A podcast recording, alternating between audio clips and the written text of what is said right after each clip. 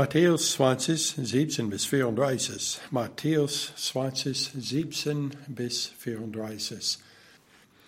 Lass uns anfangen mit Vers 17, Matthäus 20, Vers 17. Und als Jesus nach Jerusalem hinaufzog, nahm er die zwölf Jünger auf dem Weg beiseite und sprach zu ihnen, siehe, wir ziehen hinauf nach Jerusalem, und der Sohn des Menschen wird den obersten Priestern und Schriftgelehrten ausgeliefert werden, und sie werden ihn zum Tode verurteilen und werden ihn den Heiden ausliefern, damit diese ihn verspotten und geißeln und kreuzigen, und am dritten Tag wird er auferstehen. Vater, wir danken dir heute, dass wir haben die Gelegenheit, dass wir können zusammenkommen und dass wir können in dein Wort hineinschauen, um etwas zu finden, was hilfreich in unseres Leben ist. Vater, ich bete, dass du wirst uns helfen, diese Texte zu verstehen und auch zu verstehen, was es bedeutet für uns heute. Ich bitte in Jesus Namen. Amen. Dies ist schon das dritte Mal, dass Jesus eine solche Voraussage über seinen Tod gemacht hatte. Dieses Mal hat er aber weiteres hinzugefügt, was er vorher nicht gesagt hat. Erstens, er hat deutlich erklärt, dass es wäre die obersten Priester und Schriftgelehrten, die ihn zum Tode verurteilen werden. Und dann auch, also er sagt, werden ihn den Heiden ausliefern, das heißt die Römer, also die Priester und Schriftgelehrten werden Jesus den Römern ausliefern, die ihn verspotten, Jesum einspucken und kreuzigen werden. Wir sollen merken den Unterschied in den Reaktionen der Jünger jedes Mal, äh, als Jesus seinen Tod erwähnt hat. Also die ersten Reaktion war ein Absager. In Matthäus 16 Vers 22 steht, da nahm Petrus ihn beiseite und fing an, ihn zu wehren und zu sprachen, Herr, schone dich selbst, das widerfahre dir nur nicht. Beim ersten Mal, als Jesus sagt, ich werde sterben, also Petrus sagt, nein, das, das wird nicht passieren. Beim zweiten Mal, in Matthäus 17, Vers 23, die Reaktion war ein Betrübnis. Es steht, und sie wurden sehr betrübt.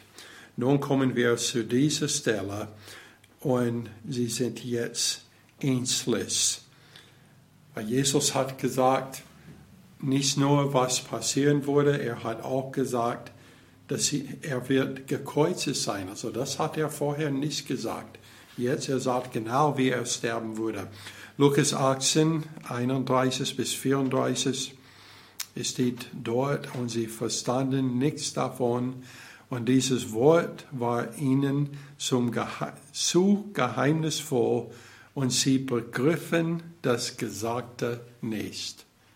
Sie haben das gar nichts begriffen. Also sie waren blind zu das, was Jesus gesagt hat, haben es nicht verstanden. Markus 10, Vers 32. Sie waren auf den, aber auf den Weg und zogen hinauf nach Jerusalem. Und Jesus ging ihnen voran und sie entsetzten sich und folgten ihm mit Bangen. Sie haben nichts verstanden, aber sie gehen mit ihm nach Jerusalem. Vers 20 steht, da tat die Mutter der Söhne des Zebedäus mit ihren Söhnen zu ihm und warf sich vor ihm nieder, um etwas von ihm zu erbitten. Also die Söhne des Zebedäus, also wir wissen, das ist Johannes und Jakobus, also zwei äh, von den äh, Jungen, die am nächsten zu Jesus waren. Ähm, die waren auch verwandt mit ihm, also sie waren eigentlich seine Cousine und waren auch seine Jünger. Äh, und so ähm, die Mutter der Söhne des Zebedäus, das heißt die Tante von Jesus Christus, war zu ihm gekommen mit dieser Bitte. Markus gibt uns einen besseren Einblick, indem er genau die Worte einschließt, die sie zu Jesus gesagt haben.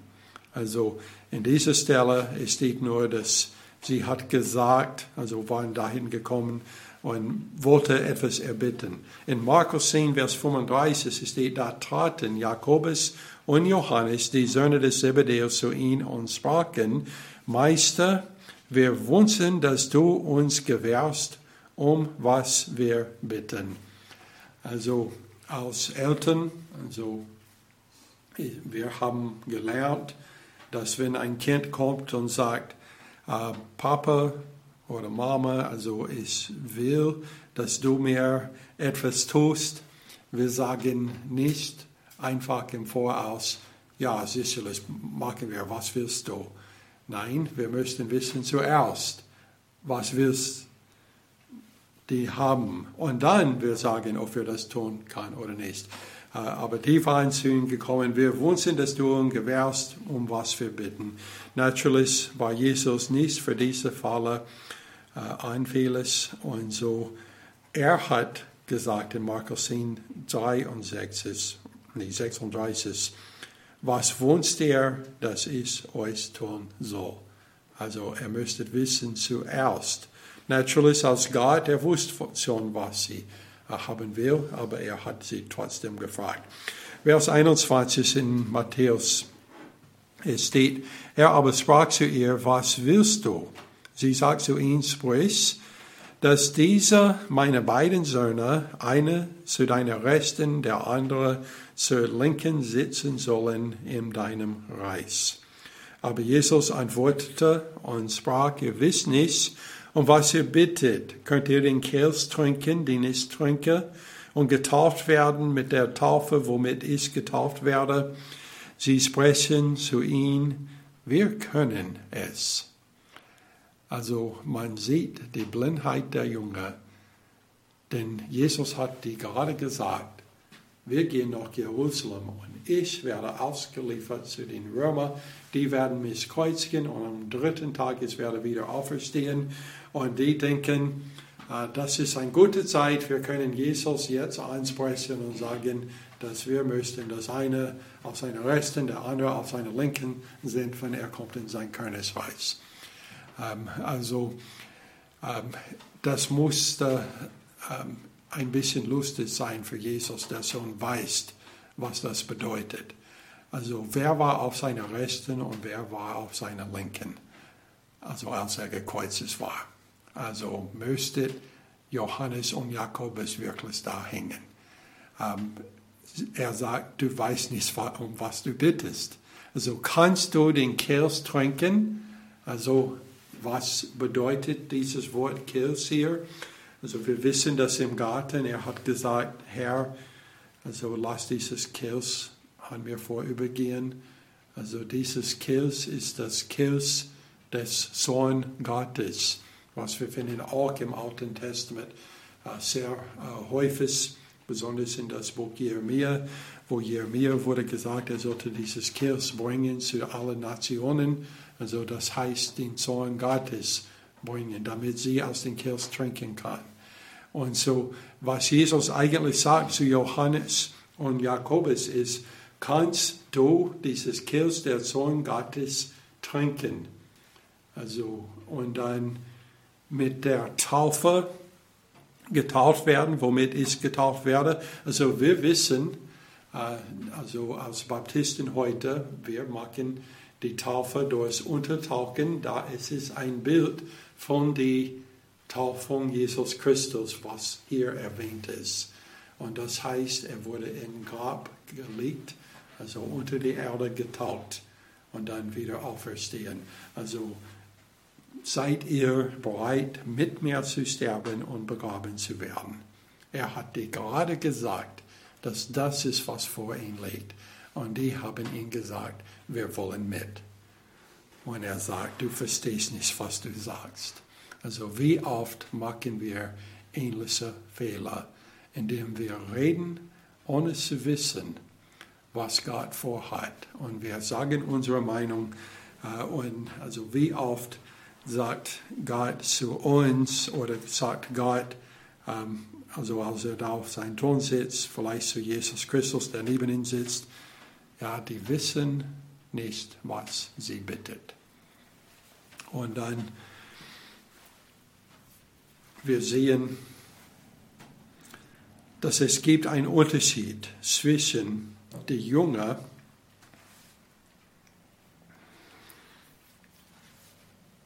Nee, ich bin zuvor gesprungen in meine Brüder. Das wird nicht gehen jetzt. So, das Problem war, dass die, die Jünger blind waren für das, was Jesus gerade gesagt hat. Leider wussten sie nicht, dass sie blind waren. Und das ist ein sehr großes Problem für die Jünger, da sie wissen nicht, was sie sagen. Warum dann sind sie blind? So, erstens, weil sie haben zugelassen, dass ihr selbstsüchtiger Ehrgeiz sich zwischen sie und den Willen Gottes gestellt werden. Also sie sollte hören, was Jesus sagt, aber sie haben so viel vor für ihr eigenen Selbst, dass sie können Gottes Wille nicht sehen. 2. Petrus, das geht nicht weiter.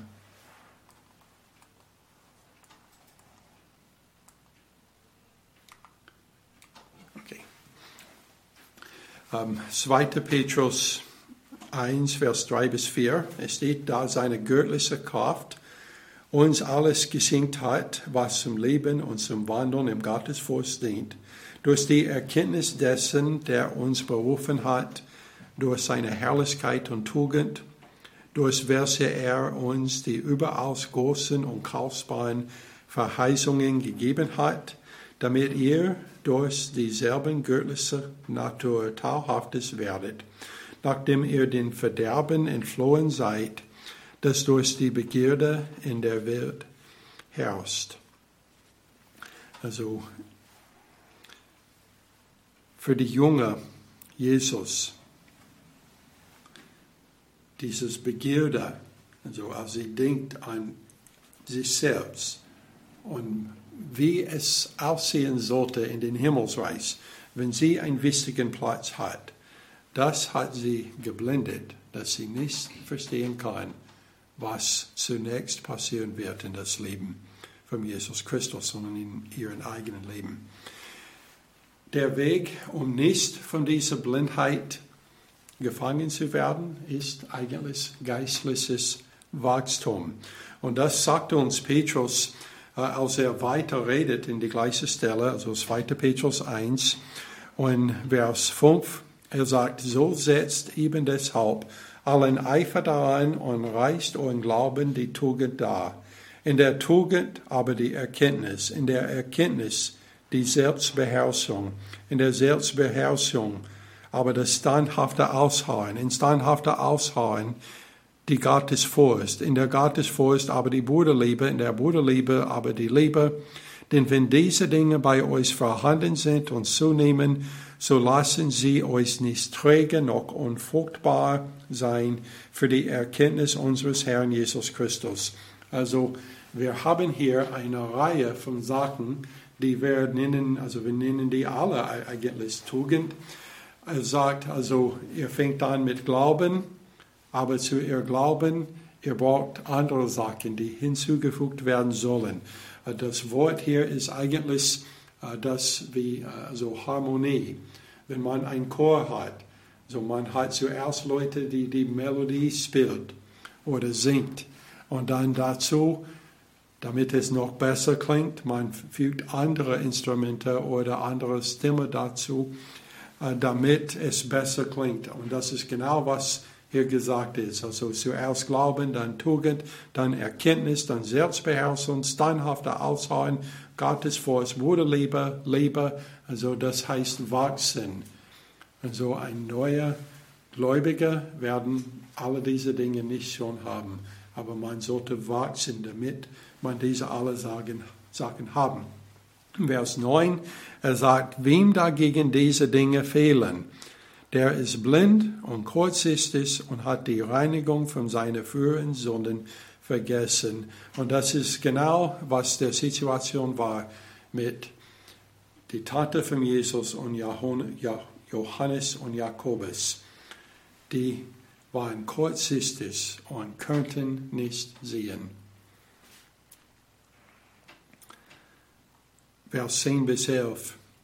Petrus sagt, darum, Bruder, seid umso eifriger bestrebt, eure Berufung und Auserwählung festzumachen. Denn wenn ihr diese Dinge tut, werdet ihr niemals zu Fall kommen. Denn auf diese Weise wird euch der Eingang in das ewige Reich unseres Herrn und Retters Jesus Christus reichlich gewährt werden. Also nun Petrus hat gelehrt. Und er sagt, wenn ihr wächst, also wenn ihr dieses geistliches Wachstum habt, dann, also ihr wird dann kommen in den Reich, aber also nicht so wie die Jungen vorher gemacht haben, wo sie blind waren und haben nur auf sich selbst gedacht, sondern also in den Willen des Herrn. Vers 23 von Matthäus 20 ist die, und er spricht zu ihnen, ihr werdet zwar meinen Kelch trinken und getauft werden mit der Taufe, womit ich getauft werde, aber das Sitzen zu meiner Rechten und zu meiner Linken zu verleihen, steht nicht mir, mir zu, sondern es wird denen zuteil, denen es von meinem Vater bereitet ist. Und als die zehn dies hörten, wurden sie unwillig über die beiden Brüder. Also ein dritter Faktor, das zu ihrer Blindheit beigetragen hat, war Eifersucht.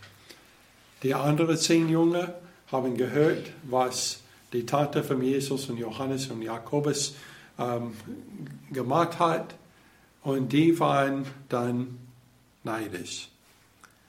Also warum sollte diese beiden diese Platz haben? Warum nicht uns oder einige von uns? Also so, das war eine dritte Sache, der sie so blind gemacht hat. Vers 25. Aber Jesus rief sie zu sich und sprach, ihr wisst, dass die Fürsten der Heidenvölker sie unterdrücken und dass die großen Gewalt über sie ausüben. Unter euch aber soll es nicht so sein, sondern wer unter euch groß werden will, der sei euer Diener.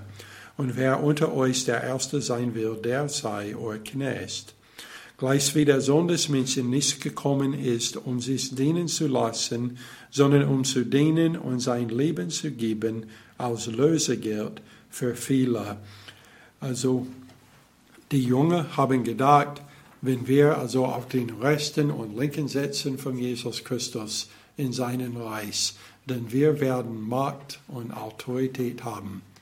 Und Jesus hat gesagt, so ist es in der Welt, aber in mein Reich es ist nicht so. Also wenn ihr groß sein möchtet in mein Reich, ihr solltet Diener sein, nicht Herrscher. Also selbstsüchtiger Ehrgeiz und Eifersucht sind die Wege der Welt, aber sie sollten nicht unser Weg sein. In unseres Leben als Christen, wir sollen einander dienen und anderen zur Errettung durch Jesus Christus führen. So wird man groß in den Reich des Himmels. Vers 29.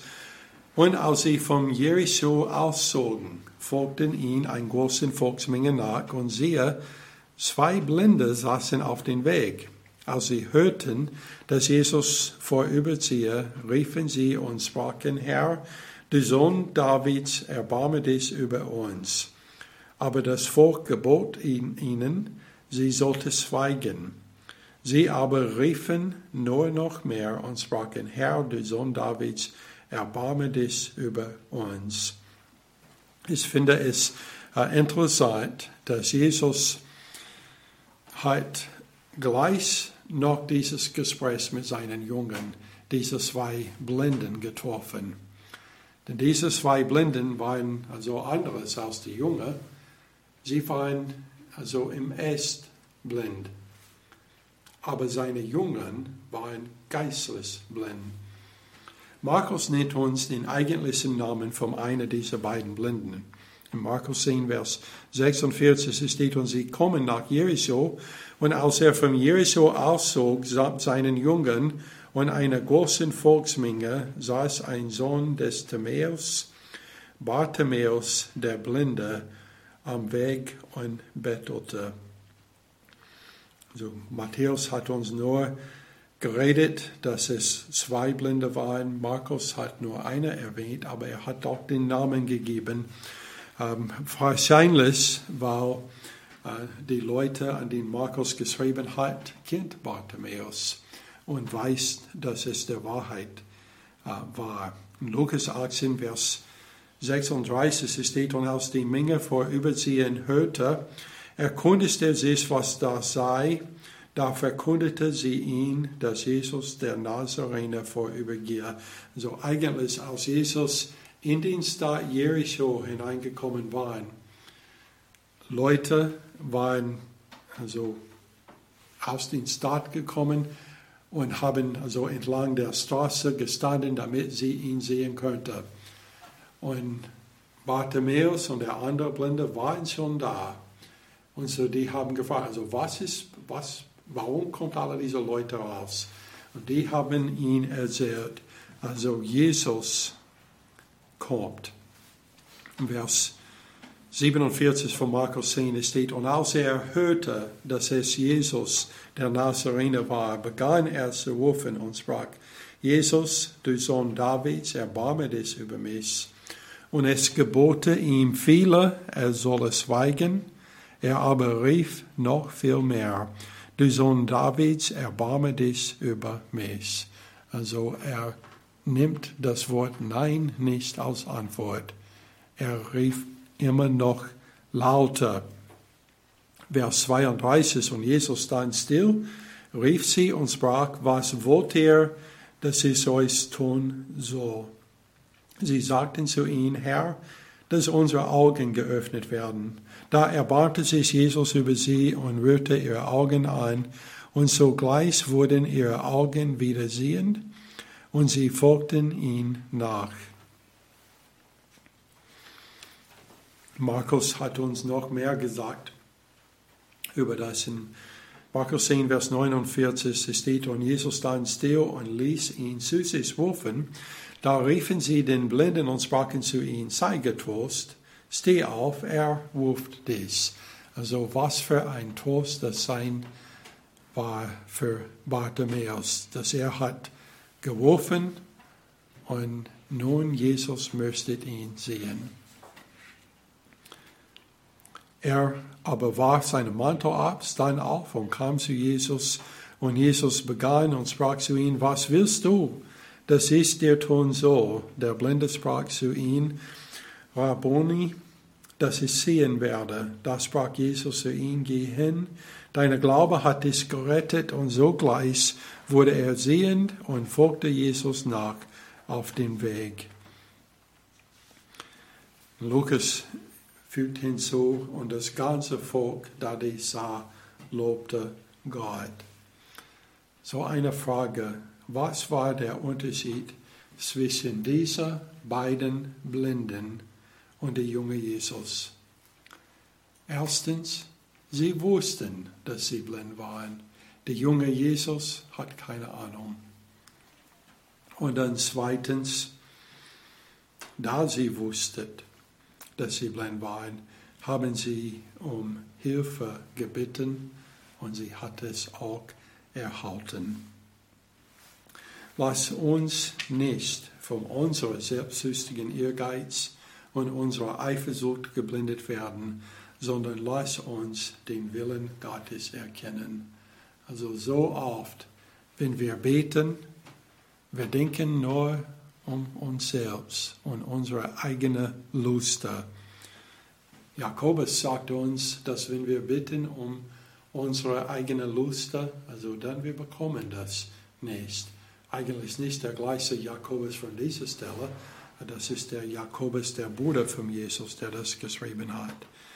So oft, wir können nur unsere eigene Wünsche sehen und denken nicht, was ist Gottes Wille für mich?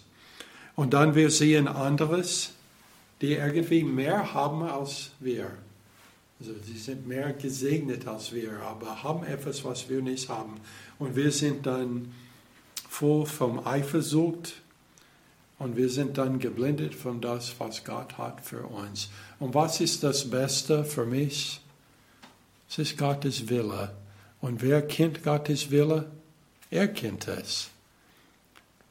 Und so ich sollte bitten, wenn ich bitte, wenn ich bete, ich sollte sagen, also dein Wille geschehe, also nicht meine.